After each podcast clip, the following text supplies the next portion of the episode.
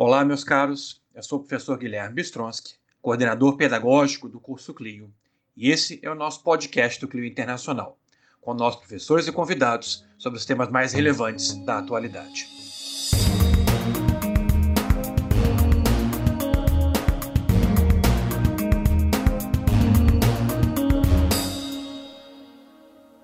Caríssimos interessados, tudo bem com vocês?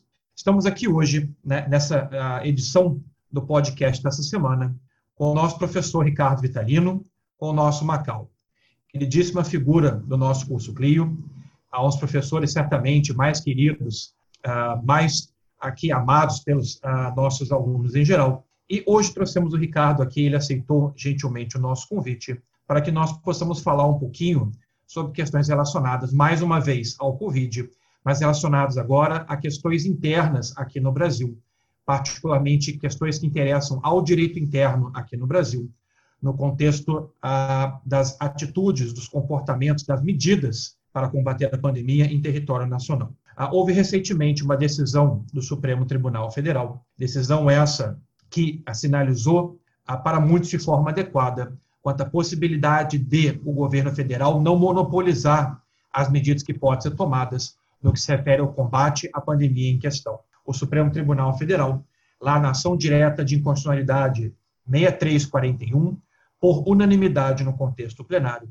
o Supremo Tribunal Federal afirmou a existência, sim, de competência concorrente da União, Estados e municípios para legislar, para adotar medidas no que se refere ao combate à pandemia. Então, o Supremo interpretou a, medida provisória a 926 e também a Lei 13.939 de forma a permitir que não somente o governo federal, mas também que estados e municípios possam atuar no combate, então, à pandemia atual.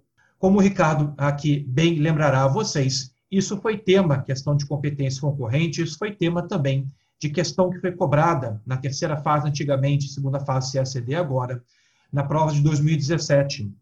Então, ele aqui, uh, gentilmente, se propôs a discutir toda essa temática, para facilitar a compreensão dela com toda aqui a facilidade que ele tem em relação a temas de direito interno, ele, obviamente, todos sabem, é uma referência nacional em matéria de direito interno na preparação para o CACD. Então, Ricardo gentilmente aceitou nosso convite e vai agora nos brindar com seus conhecimentos em matéria de direito interno, vai discutir, então, sobre o direito interno, essas questões relacionadas à pandemia e, particularmente, essa decisão do Supremo Tribunal Federal aqui nos últimos dias.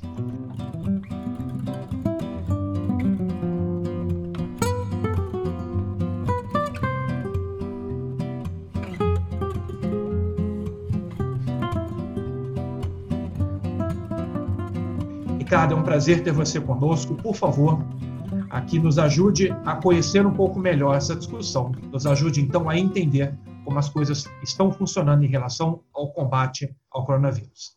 Professor Guilherme, eu agradeço muitíssimo o convite, fico honrado pela oportunidade de participar do podcast e agradeço as palavras gentis é, em relação à minha pessoa. Um pouco exagerada, como já vou é, já aqui é, antecipar, mas eu fiquei lisonjeado mesmo pela possibilidade de participar do podcast e aproveito de início para parabenizar a tua iniciativa de levar esse projeto adiante. Eu tenho para mim que o conhecimento tem que ser difundido e o podcast permite que qualquer um possa ter contato com esse conhecimento e mais do que isso, além de se informar de temas atuais é, é, de interesse nacional, seja no âmbito interno, no âmbito internacional, também aprender aspectos importantes do nosso campo em que aqui todo mundo é especializado, né, que é a preparação para o concurso de admissão à carreira diplomática. Então, é um motivo de muita alegria, de grande satisfação poder participar desse podcast. Em especial, participar para falar de um tema que eu gosto tanto, que são as competências federativas. Esse é meu tema de mestrado, tive que estudar competências é, federativas hum, quando eu fiz o mestrado lá em 2010, é, quando eu terminei o mestrado, e é um tema que sempre vai ser discutido, não tem como é, deixar de conhecer esse tema, seja para garantir o funcionamento da Federação Brasileira, seja para ser aprovado em qualquer concurso público. Não existe uma prova é, razoavelmente é, decente, e a nossa prova, né, é, de admissão à carreira diplomática, eu considero, acho que, uma das provas mais decentes de todas, com um conhecimento muito profundo cobrado dos candidatos, que deixam de cobrar esse tema. Então, estou muito satisfeito em poder falar sobre isso. Inicialmente, eu queria né, apresentar o quadro né, de competências é, concorrentes aqui no Brasil, para depois a gente falar especialmente é, dessa situação concreta é, da, do combate à pandemia do Covid-19. Daí fica fácil entender é, é, qual foi de fato a discussão que chegou no Supremo Tribunal Federal. Mas eu já quero já pedir para você, como é um tema sistêmico, tem um monte de peça para ser encaixada, pode me interromper a qualquer momento, pode fazer qualquer pergunta, porque qualquer ponto que talvez você tenha como necessário de esclarecimento, com certeza vai ser pontos que as pessoas que estão ouvindo o podcast também teriam. E aí a gente faz um bate-papo muito bacana aqui. Mas, ó, de início, em relação às competências concorrentes, nós temos que lembrar que existem dois grandes tipos de competências é, na Constituição brasileira. E pouca gente percebe isso. A primeira competência não é nem a concorrente, nem a privativa, mas o primeiro tipo de competência são as competências materiais ou administrativas. São as competências que a Constituição traz para a prestação de serviços públicos, como é o caso, por exemplo, de emitir moedas, cuidar da defesa externa, é, cuidar das relações exteriores, é, é, proteger o meio ambiente. E essas competências materiais ou administrativas podem ser de duas categorias: as exclusivas, na hipótese de um único ente federado prestar esse serviço público, como é o caso das relações exteriores, é, ou se manter relações internacionais e participar de organizações internacionais, que o artigo 21 da Constituição Federal, por exemplo, prevê que é uma competência exclusiva da União, ou podem ser comuns, né? São as competências para prestar serviço público que mais de um ente federado pode atuar. E, a, e, e as competências comuns, em especial respeito ao Covid-19, têm uma importância grande porque o artigo 23 da Constituição Federal traz essas competências e, ao prever essas competências comuns, é, o artigo 23, inciso 2 da Constituição, é categórico. Ao prever que é competência comum da União, dos estados, DF e municípios, cuidar da saúde é, e da assistência pública, proteção e garantia de pessoas que têm necessidades especiais e por aí vai. Então, no primeiro momento, a gente tem que pensar que é, o dever de prestar o serviço público de saúde, que é um direito social e, portanto, tem que ser prestado pelos entes federados, é um dever que cabe a qualquer ente federado. É uma competência comum é, da União, Estados, DF e municípios. O segundo grande tipo de competências, e aí sim a gente vai falar das competências concorrentes, é a competência para legislar para criar leis.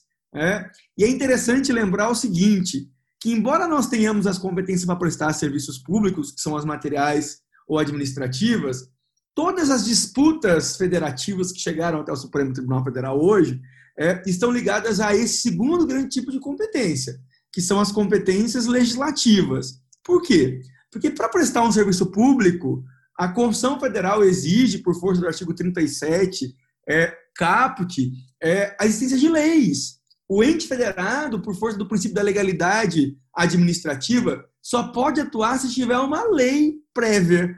Então, antes de definir como será a saúde no Estado, como será a prestação da saúde no município, tem que ter a criação de uma lei pelo Estado, pelo município. E aí nós temos as competências legislativas, que, por sua vez, pode ser de duas categorias.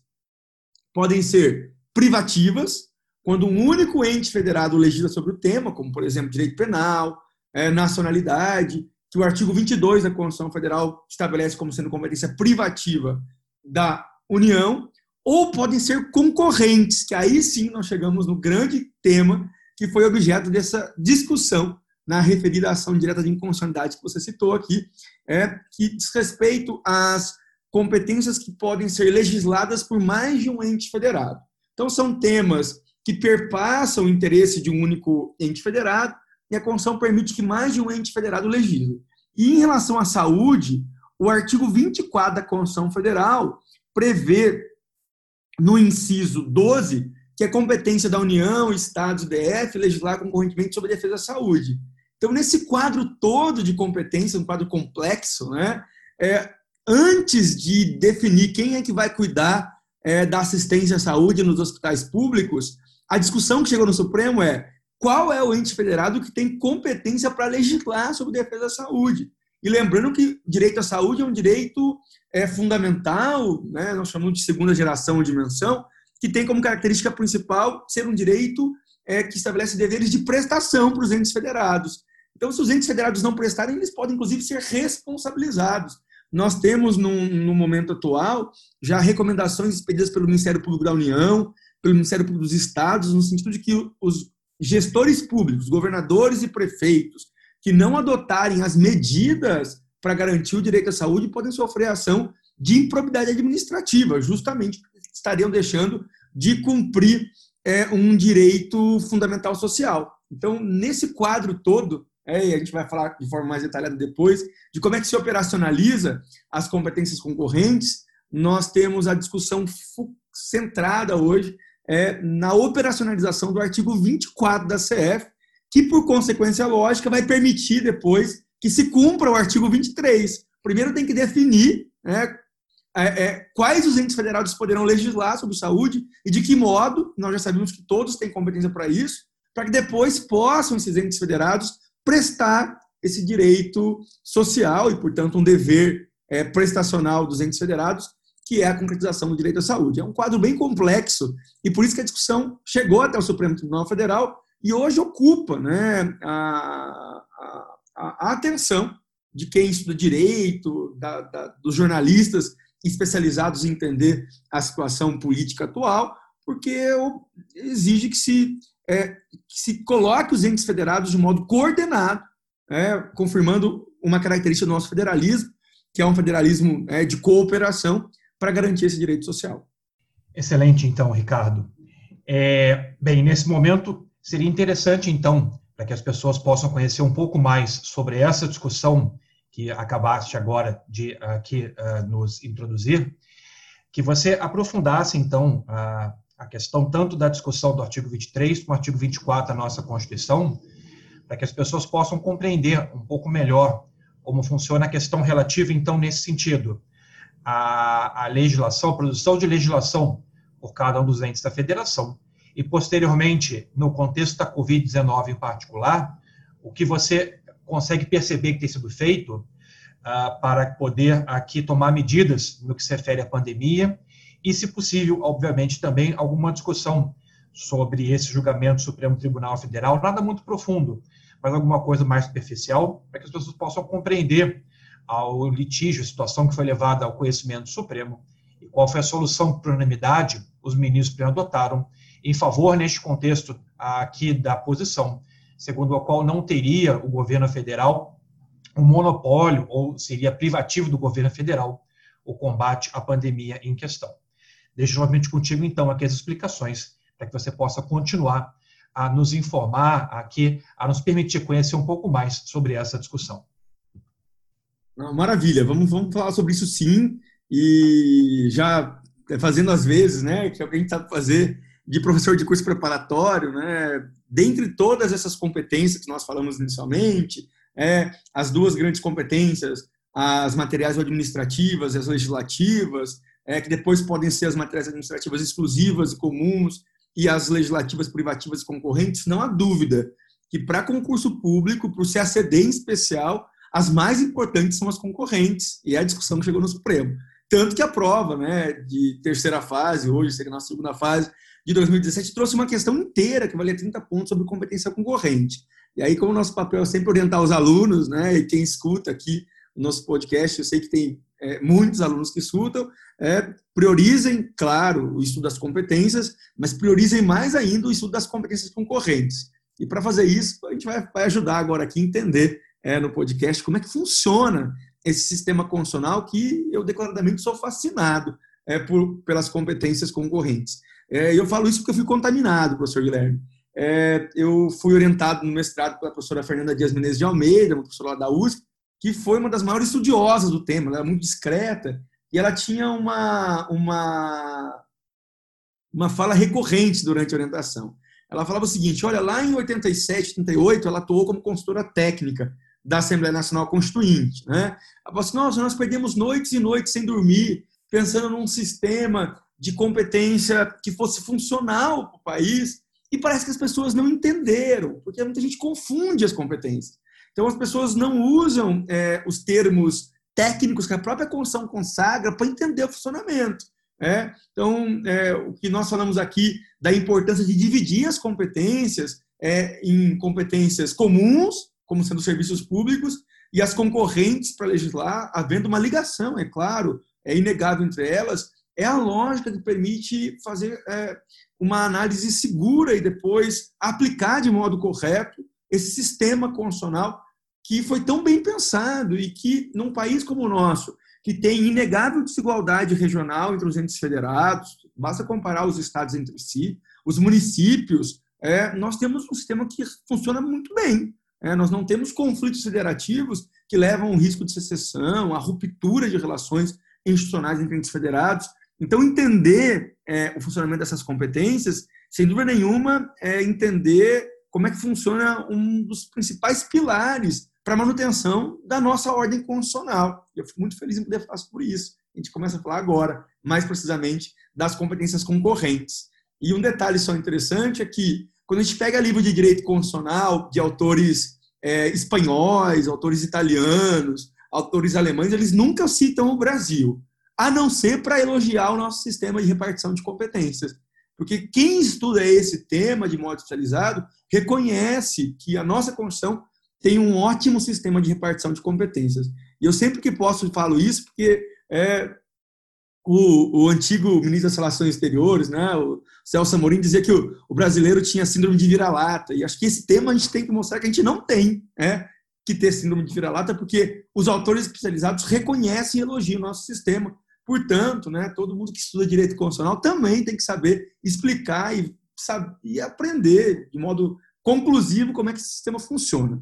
Então, numa leitura rápida do artigo 24 da CF, muita gente pode ser induzida a um erro, é, achar que o município está fora das competências concorrentes, porque ao analisar o artigo 24, e foi esse artigo que levou a discussão a, até o Supremo Tribunal Federal recentemente, lá consta que tem competência concorrente a União, os estados e ao DF para legislar sobre os temas, dentre os temas no inciso 12, consta a proteção e a defesa da saúde.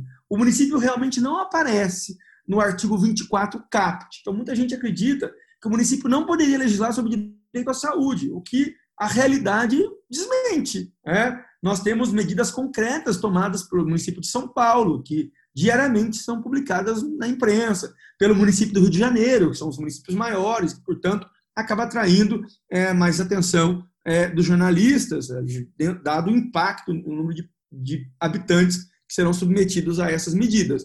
Mas como é que o município pode legislar sobre as matérias concorrentes se ele realmente não consta no artigo 24 caput da CF? E aí vem um grande segredo, e isso mostra a genialidade de quem fez esse sistema. Nós temos que interpretar as competências concorrentes, né? isso foi uma das questões da prova de 2017, juntando o artigo 24 caput da Constituição Federal com o artigo 30, inciso 2 da Constituição Federal. Porque, embora o artigo 24 caput traga as competências concorrentes apenas para três entes federados, União, Estados e DF, o artigo 30, inciso 2 da Constituição Federal, coloca o município, em algumas situações, como apto a legislar sobre os temas de competência concorrente.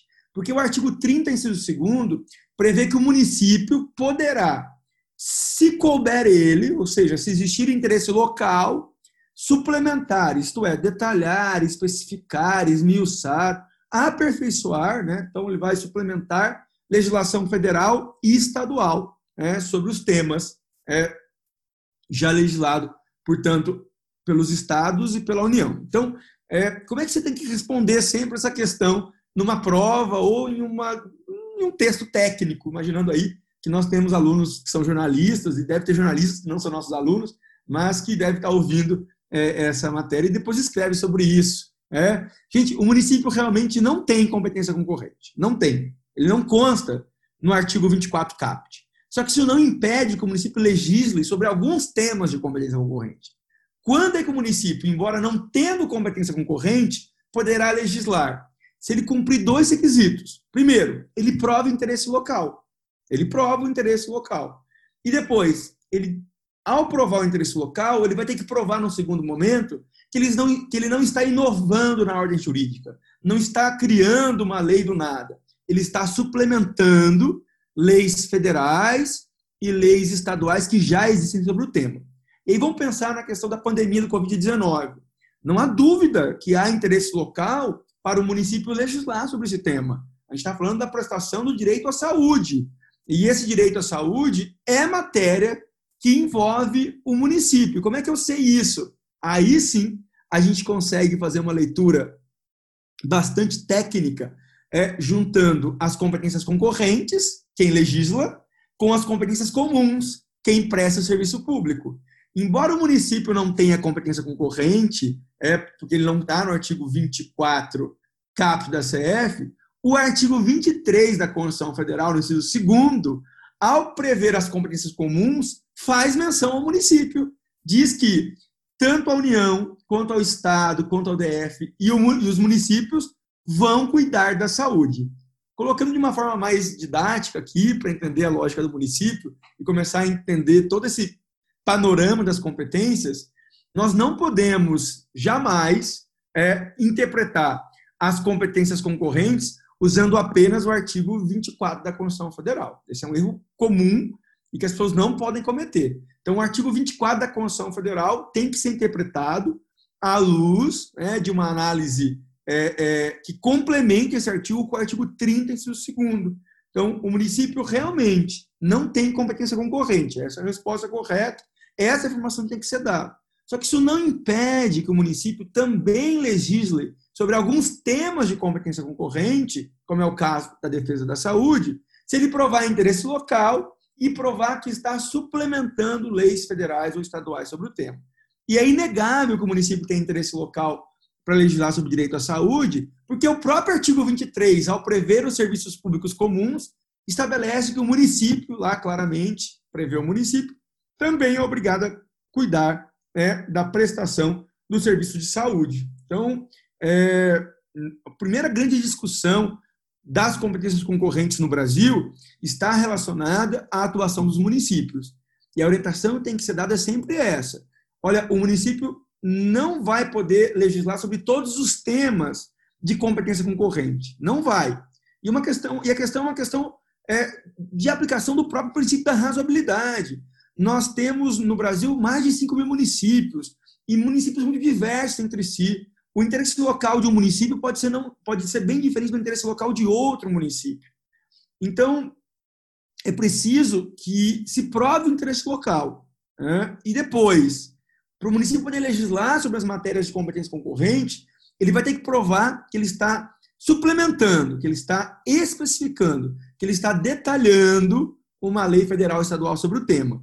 E em relação ao Covid-19, nós temos a Lei 13.979, de 6 de fevereiro de 2020, que é a lei que trata das medidas que serão tomadas é, no país para combater a pandemia. E foi uma lei que foi feita com algum atropelo, sem fazer nenhum juízo de valor, mas já fazendo, né? quando o Brasil precisou repatriar os brasileiros que estavam em Wuhan. Né? Então, nós não tínhamos no país nenhuma legislação que autorizasse essas medidas é, de repatriação, que especificasse medidas sanitárias a serem tomadas. Essa lei foi feita né, num período muito curto de tempo, é, e essa lei é, traz aspectos é, é textuais muito abertos. E aí o próprio artigo 3 da lei é, 13.979 de 2020, ele estabelece as medidas que podem ser adotadas. Fala de isolamento, quarentena, fala de é, é, determinação para realização compulsória de exames médicos, testes laboratoriais, enfim, coloca essas medidas. E aí, essa lei deixa em, de modo claro a possibilidade das autoridades estaduais e municipais adotarem essas medidas em algumas circunstâncias. Então, nós vemos lá no parágrafo 7 do artigo 3 da lei, que é uma lei federal e, portanto, vai ser usada como parâmetro para guiar o município e os estados também a seguinte regra: as medidas previstas neste artigo poderão ser adotadas pelo ministro da Saúde, pelos gestores locais da saúde, desde que autorizados pelo Ministério da Saúde, pelos gestores locais da saúde, é, é, quando adotadas e que busquem resguardar o exercício e o funcionamento dos serviços públicos e atividades essenciais. Então, olha só qual é o quadro que nós temos hoje, um quadro bastante é, é, complexo, mas de fácil compreensão, apesar da complexidade. Todos os entes federados estão tecnicamente autorizados pela Constituição, e essa foi a, a, o entendimento supremo, a legislar sobre proteção à saúde. Por quê? Porque é uma competência concorrente. E se é competência concorrente, por força do artigo 24 da Constituição Federal, União, Estados e DF já têm essa competência. É, inegavelmente, o artigo 24 CAPT já traz é, a previsão expressa de que União, Estados e DF já pode legislar sobre proteção à saúde, porque é competência concorrente. A questão que envolve o município também tem fundamento constitucional. Por quê? Porque o município também pode legislar sobre algumas matérias do artigo 24, desde que ele prove que caiba ele, se couber o município, e quando vai ser possível vislumbrar que o município cabe na matéria, se provado o interesse local. Inegavelmente, cuidar do sistema municipal de saúde é tema de interesse local, o que é reforçado pelo artigo 23 da Constituição Federal, que prevê que o município, juntamente com os demais entes federados, tem o dever de prestar saúde. Então, o município, para poder prestar saúde, tem um interesse local para legislar sobre o tema. E, para poder legislar sobre os temas de competência concorrente, o município vai ter que suplementar leis federais ou estaduais.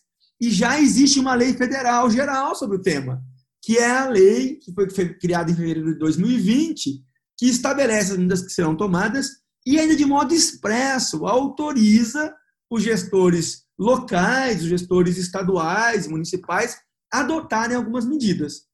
Então, o Supremo, de uma forma muito técnica e ajustada, conseguiu é, é, fechar esse quadro é, e reconhecer a autonomia federativa do município e dos estados para adotar as medidas sanitárias, as medidas de proteção à saúde é, e até as medidas ligadas a aspectos administrativos para aparelhar os sistemas públicos de saúde para combater a pandemia do Covid-19, o que tem total fundamento constitucional. É, o que a gente tem que lembrar, em última análise, para simplificar todo esse, esse contexto, é que é tema pacífico no direito constitucional, não só brasileiro, mas no direito é, é, é, constitucional mundial, de que não existe hierarquia entre entes federados. União, estados, DF, municípios tem o mesmo atributo, que é a autonomia. Então, embora você tenha é, é, é, estruturas administrativas diferentes, todos os entes federados devem coexistir de modo harmônico. Não há hierarquia entre os entes federados que integram a nossa federação. Então, não se pode, por exemplo, a pretexto da União exercitar suas competências concorrentes, inviabilizar né, que os estados, municípios e DF também legislem sobre o tema, quando existe autorização constitucional para isso. Estaria a União, portanto, negando um dos fundamentos básicos da ordem federativa, que é a inexistência de hierarquia entre entes federados. E pior, estaria também a União, nesse, nesse caso, violando de modo expresso o próprio artigo 24 e o artigo 30, inciso 2 da Constituição Federal.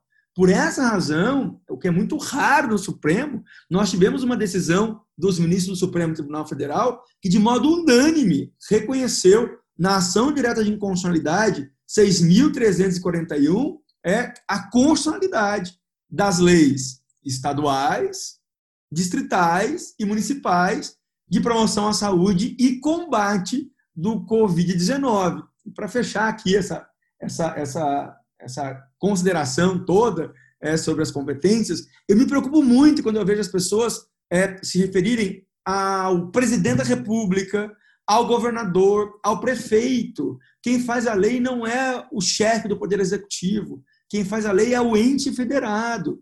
A lei é um ato complexo. Ela tem que ser votada pelo legislativo e receber a sanção do Poder Executivo. Então, não se pode atribuir a uma única autoridade, especialmente ao chefe do Poder Executivo, do ente federado, a competência ou ainda a capacidade legislativa. Então, esse é um tema jurídico, ele não pode ser politizado, porque ao se politizar esse tema, estaremos de modo claro e de forma muito preocupante é, deixando de aplicar a Constituição, que tem é, regras muito bem delimitadas para garantir a coexistência harmônica entre os entes federados, no que diz respeito, em especial, à proteção da saúde pública no país. Excelente, Ricardo.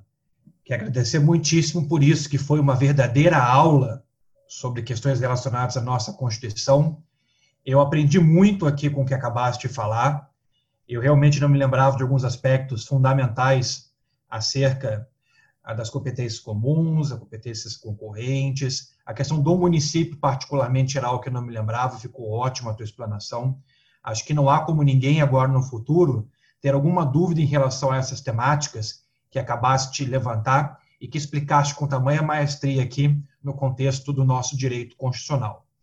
Eu queria só levantar um ponto, achei muito interessante a menção que fizeste lá, a nossa lei 13979 de 2020, quando disseste que essa lei foi redigida ah, por vários motivos, obviamente, mas um deles foi de permitir esforços de repatriação de brasileiros que se encontravam no estrangeiro.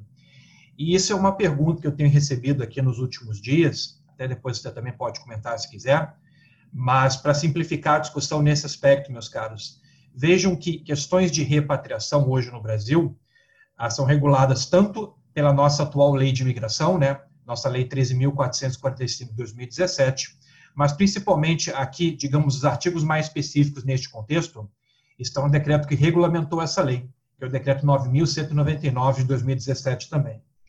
E interessante é constatar, nesse sentido, lá que quando a nossa legislação hoje trabalha com políticas públicas para os brasileiros que estão no exterior, quando ela define aqui as tarefas que são desempenhadas pela assistência consular, há essa falsa impressão por muitos de que o Brasil é obrigado a custear o retorno dos brasileiros que se encontram no estrangeiro em situações de calamidade pública, de uh, instabilidade institucional e assim por diante.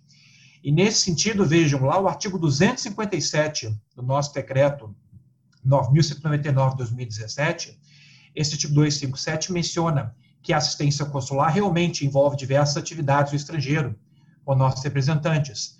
Então, eles devem acompanhar casos que envolvem acidentes, hospitalização, falecimento, prisão de brasileiros no exterior. Deve-se conceder apoio a brasileiros em casos de conflitos armados, catástrofes naturais, etc., etc. Mas é muito importante ressaltar que a assistência consular, embora envolva esse auxílio, ela não envolve necessariamente o financiamento de atividades necessárias a brasileiros no estrangeiro. Então, a assistência consular envolve realmente acompanhamento de pessoas que são hospitalizadas, mas não o pagamento, neste contexto, das despesas médicas. Por isso que se recomenda, quando brasileiros viajam para o exterior, que eles adquiram seguro saúde, para que não haja problemas nesse sentido, se for necessária a hospitalização no estrangeiro. Neste contexto também, quando a pessoa está no estrangeiro e deseja voltar ao Brasil, tem a pessoa o direito de exigir ao Brasil que o Brasil aqui custeie as despesas de retorno brasileiro ao território nacional? Ora, para início de conversa, a assistência consular não envolve tal custeio.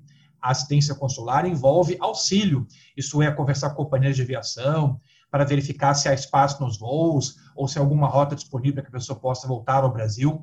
Mas, para início de conversa, não envolve assistência consular o custeio de atividades brasileiras praticam no exterior, mesmo que seja custeio de atividades de repatriação.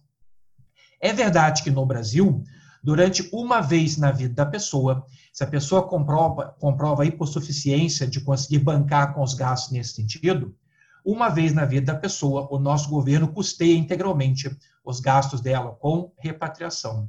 E nesse episódio agora do coronavírus, tanto inicialmente brasileiros de Wuhan, na China, como posteriormente em diversas partes do mundo, essa lei 13979 foi a grande orientação necessária para que as nossas autoridades consulares no estrangeiro em particular não cobrassem dos brasileiros que eles tomassem aqui medidas para comprovar a sua hipossuficiência de forma voltada ao Brasil. Essa lei permitiu, forneceu fundos para isso, inclusive, ao Ministério das Relações Exteriores, de forma que pudesse haver repatriação das pessoas, mesmo em situações onde talvez elas não pudessem ser repatriadas para o Brasil. A repatriação correu com fundos públicos para facilitar a vida das pessoas, o que me parece, neste caso, bastante razoável, já que estamos realmente diante de uma situação completamente anormal hoje no contexto de relações internacionais. Nada mais humano nesse sentido do que repatriar essas pessoas, sem discutir nesse aspecto questões financeiras, para que elas pudessem voltar ao Brasil. Então, aqui foi muito bacana você ter mencionado essa lei, porque essa é uma discussão que eu tenho visto no contexto das perguntas que têm chegado por e-mail ou pelas redes sociais. Isso é uma forma excelente de contato com a gente, quando necessário for. Claro, nós falamos do Clio, tem a possibilidade, que é muito mais interessante, falar conosco por Skype, quando surgem dúvidas. Mas mesmo quando por Skype vocês não falam com a gente, a gente tenta, na medida do possível, responder. Não é o ideal, obviamente, mas a gente tenta responder também pelas redes sociais. Mas eu queria, para fechar aqui essa, essa, nossa conversa hoje, Ricardo, que você comentasse rapidamente ah, alguma coisa em relação ao que nós tivemos nos últimos dias, quanto a um tweet ah, que foi ah, divulgado por parte do Ministério das Relações Exteriores, por parte do nosso ministro em particular, afirmando que o combate à pandemia seria alguma coisa que no direito não seria autorizada, que seria alguma coisa nesse sentido, que não poderíamos aceitar, porque seria uma forma de intromissão no contexto da nossa soberania. E, em particular, sabendo que no âmbito da OMS, a OMS respeita aqui a risca a soberania dos estados, seria interessante, de repente, se você puder aqui nos brindar com mais comentários, alguma coisa em particular nesse sentido. Ah, se realmente você considera que a atuação da OMS neste contexto pode gerar prejuízos para a aplicação do nosso direito interno ou de outras questões que possam eventualmente vir aqui a macular nossa soberania. Maravilha, professor Guilherme. É uma questão bem complicada essa, porque é uma questão que envolve é, direito constitucional, porque os ministros de Estado estão atrelados à Constituição, é, também tem reflexos internacionais, reflexos no âmbito das relações exteriores. Então, eu vou ficar um pouco na minha área de conforto aqui, depois seria interessante até ouvir o teu ponto de vista, é, e vou responder quais poderiam ser as implicações no âmbito do direito interno. E aí depois você responde, eventualmente, é, é, implicações no âmbito do direito internacional, porque o que as pessoas geralmente esquecem é que os ministros de Estado, em especial o ministro das Relações Exteriores, que tem é, a função de auxiliar diretamente o presidente da República em matéria de relações com demais estados e até é, orientar o papel do, das organizações internacionais de que o país voluntariamente passou a fazer parte, ele responde internamente como qualquer outro agente público. Então, uma questão que pouco foi usada na história do direito constitucional brasileiro foi promover a responsabilidade dos ministros de Estado, não só das relações exteriores, qualquer outro ministro. Por quê? Porque, por força do próprio artigo 84 da Constituição Federal, que tem uma regra muito clara de que a nomeação e a exoneração de ministros de Estado é uma competência privativa do presidente da República, é, o artigo 84, segundo, coloca essa regra, é, e, portanto, quando o ministro de Estado faz algum ato que poderia causar algum impacto jurídico, é, a solução histórica sempre adotada foi exonerar o ministro de Estado e deixar ele de escanteio. Mas é possível, é, teoricamente, é, promover a responsabilidade dos ministros de Estado, tanto por crime comum quanto por crime de responsabilidade. É óbvio que manifestações como essa dificilmente configurarão crimes comuns, mas não se pode excluir. Por quê? Porque na no, no âmbito do direito interno, um Estado estrangeiro ou uma organização internacional é uma pessoa jurídica. E há reconhecimento. Outra questão, aliás, podemos, a tua pergunta é muito pertinente, é, e fico feliz poder falar sobre isso. Foi uma questão que caiu na, na segunda fase de 2019, sobre a titularidade de, pessoa, de, de direitos fundamentais, e pessoa jurídica pode ter alguns direitos fundamentais, dentre eles a honra objetiva. Então, um, uma, um pronunciamento de qualquer indivíduo, em especial de uma autoridade, que cause danos à honra objetiva de uma pessoa jurídica, pode levar à responsabilização civil é, e, eventualmente, é, poderia se discutir até a responsabilização criminal é, por ofensa à honra. Mas existe uma outra forma de promover a responsabilização no âmbito interno, que é a situação de configuração de crime de responsabilidade. Então, o, crime de responsabilidade é uma infração político-administrativa, é muito diferente do direito penal. É, no direito penal, você tem lá o tipo bem definido e tem que ter uma perfeita adequação à conduta praticada com o que está descrito na lei penal, mas em relação às infrações político-administrativas, os crimes de responsabilidade, é, a definição é muito aberta. A gente tem a lei 1079 de 50 que traz os crimes de responsabilidade e esses crimes de responsabilidade são crimes extremamente abertos. Dentre eles, por exemplo, deixar de cumprir a lei, é deixar de cumprir a ordem judicial, cometer atos que é, são atos contra a probidade da administração pública, que pode colocar em risco a segurança interna do país, enfim. É, porque, de fato, é um juízo é, político-administrativo que tem que ser feito depois, quando esse crime for, de fato, julgado. Então, o que poderia é, eventualmente ocorrer no âmbito interno em relação ao ministro de Estado que ao atuar nas suas atribuições, é, pratica atos que poderiam configurar ilícitos. Se for ilícito civil, é, dano moral, é, poderia haver uma responsabilidade civil. Como ele atua em nome da União, ele é um agente público, quem responde civilmente a União, outra questão da segunda fase de 2019, é, e aí, se houver culpa ou dolo, a União entra com uma ação de regresso contra o ministro de Estado. Se configurar crime comum, ele responde na esfera do direito penal. E qual é o órgão competente para julgar crime comum praticado pelo ministro de Estado, por exemplo, calúnia, injúria, difamação? É o Supremo Tribunal Federal. Caberá ao Supremo Tribunal Federal julgar crime comum, o que é muito difícil de configurar, porque o direito penal é um direito que exige, como eu falei anteriormente, é uma perfeita adequação à conduta descrita ao fato típico é previsto na legislação penal brasileira. Mas é possível que haja configuração de crime de responsabilidade. E ao configurar crime de responsabilidade, nós temos uma situação bastante preocupante na Constituição Federal, não apenas para o ministro de Estado, mas também para o presidente da República. Por quê?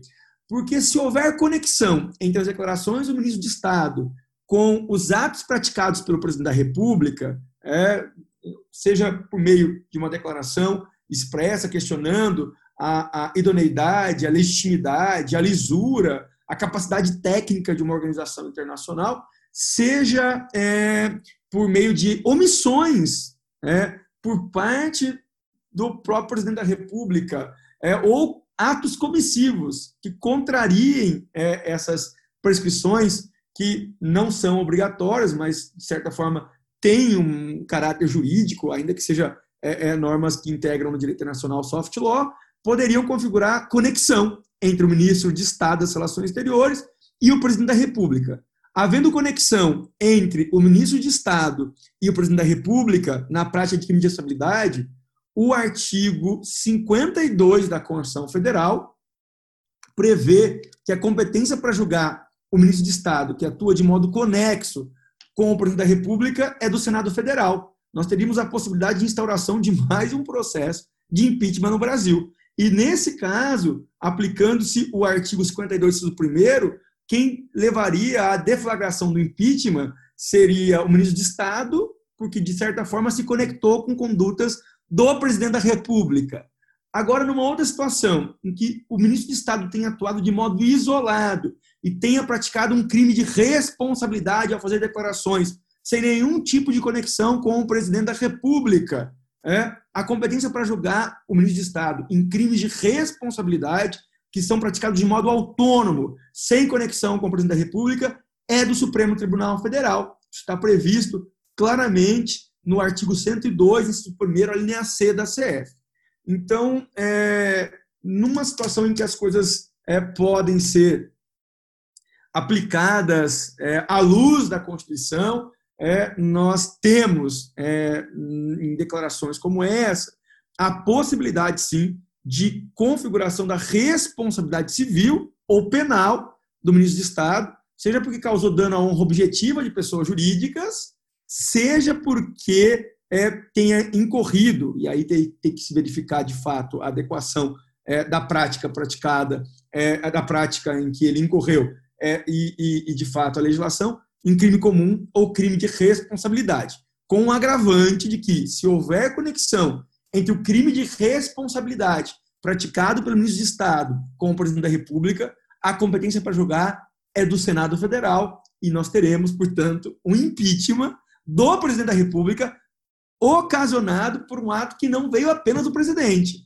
mas que pode ter sido iniciado pelo ministro de Estado, que é alguém que atua é, é, é, auxiliando o presidente e que, em razão da própria natureza da nomeação, tem a confiança é, declarada do presidente da República, já que se trata de um cargo de livre nomeação e exoneração do presidente da República, que tem natureza política. E para fechar aqui, o que prova que o cargo de ministro de Estado tem natureza política e não é um simples cargo de comissão é que o Supremo Tribunal Federal entende que para ministro de Estado não se aplica a súmula vinculante número 13, que proíbe a prática de nepotismo. Então é muito mais do que um cargo de comissão, é um cargo de livre nomeação e exoneração com natureza política, ou seja, é possível que se nomeie alguém que, inclusive, seja de extrema é, é, confiança do presidente da República e seja seu filho, seu cônjuge, porque não configura nepotismo. Só lembro dessa situação, daquele, na, na, nessa situação que aconteceu há pouco tempo é, na história recente da política brasileira, em que se cogitou de nomear o filho do, atual presidente da República para ser embaixador do Brasil nos Estados Unidos. E aí ele disse, o presidente, olha, se ele não pudesse ser embaixador é, é, do Brasil é, perante os Estados Unidos, eu envio o atual ministro das Relações Exteriores para ser embaixador e o meu filho se transforma em ministro das Relações Exteriores, o que é possível, porque ministro de Estado é um cargo de natureza política e por ter essa nomeação estrita de confiança do presidente da República, é, dispensa a aplicação é, da lei da súmula vinculante número 3 do nepotismo e pode, em situações extremas, levar à deflagração do impeachment do presidente da República se houver conexão. Excelente, Ricardo, mais uma vez. Perfeito nos teus comentários. Novamente, eu estou aqui anotando quase tudo que está falando, realmente muito interessante, não me lembrava de muitas coisas.